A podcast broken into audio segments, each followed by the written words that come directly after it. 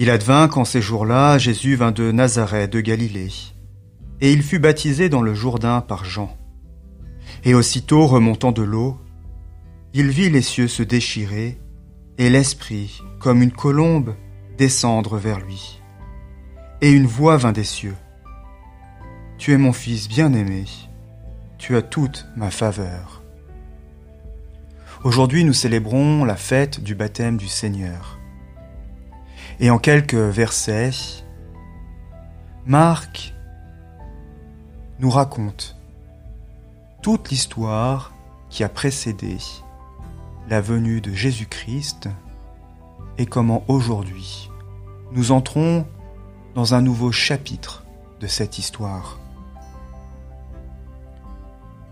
Jésus vint au Jourdain, et le Jourdain nous ramène bien entendu au livre de Josué quand les Hébreux, après quarante ans passés dans le désert, peuvent enfin entrer dans la terre promise par Dieu, dans leur nouvelle demeure.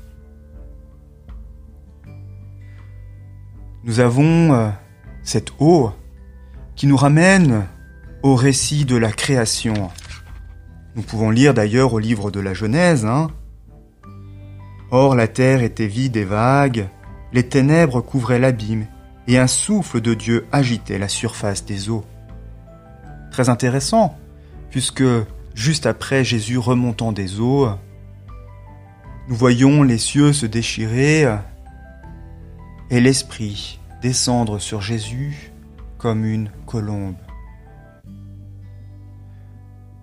Si je vous ai lu les premiers versets du livre de la Genèse, la colombe et l'eau nous renvoient tout aussi bien au chapitre 7 et 8 du livre de la Genèse avec le récit de Noé.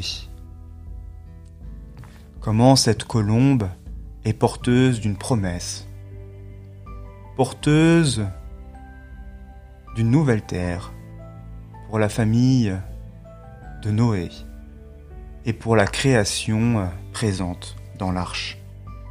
Et il y a bien entendu cette voix qui vient des cieux et qui révèle à Jésus, mais nous révèle aussi, notre identité de fils et de fille de Dieu. Et tous les mots comptent.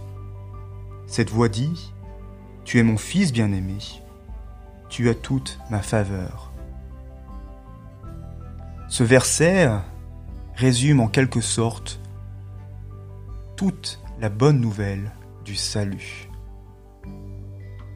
Il nous renvoie d'ailleurs, encore une fois, au début du livre de la Genèse, au chapitre 1, dans les fameux versets 26 à 31, où Dieu nous fit à son image et à sa ressemblance, et dont il dit que voyant tout cela, il vit que cela était très bon.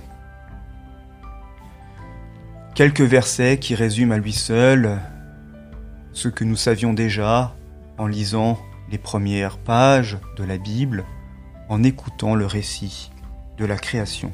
Et il est important, en ces débuts d'année, de réentendre cette belle promesse. Avec le Christ, nous sommes appelés à franchir les eaux du Jourdain et à rentrer dans la demeure que Dieu nous a préparée.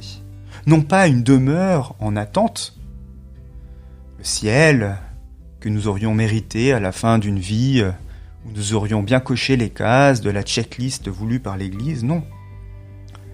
Les Hébreux sont bien rentrés dans cette terre promise, une terre concrète. Et c'est avec le Christ que nous rentrons dans cette terre promise, terre concrète, qui est notre monde, ici et maintenant parce qu'avec le Christ est inauguré le royaume de Dieu. Le ciel et la terre, ce matin, sont présents ensemble. Et cette réunion est en sorte, en quelque sorte, l'espérance que nous avons, que nous régnerons avec le Christ dans la nouvelle création. Les eaux, qui parfois symbolisent la mort, deviennent l'eau vive, porteuse de cette vie éternelle qui est d'être avec le Christ, avec Dieu, avec l'Esprit. L'Esprit est d'ailleurs là comme trait d'union entre le ciel et la terre. Et puis cette voix qui nous rappelle que nous avons un Créateur qui nous aime. La voix dit pas Maintenant, voilà que tu as été baptisé, il faut que tu fasses ceci ou cela, que tu te comportes comme ceci et cela et que tu dis ceci et cela. Non. Cette voix vient rappeler l'identité fondamentale du Christ et avec le Christ, celle de tous les baptisés par la suite. Tu es mon fils, tu es ma fille bien-aimée, tu as toute ma faveur. Et c'est très intéressant d'ailleurs le mot faveur. Tu as toute ma joie aussi, lit-on dans certaines euh, traductions. Le mot faveur nous renvoie au Jardin d'Éden, puisque le mot Éden, c'est le lieu de l'abondance, le lieu des faveurs, le lieu de la joie. C'est ce que dit la racine du mot Éden.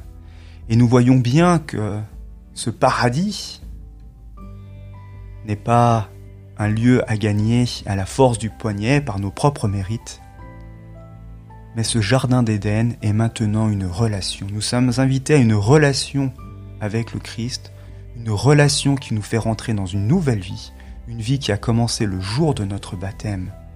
La nouvelle création est inaugurée aujourd'hui.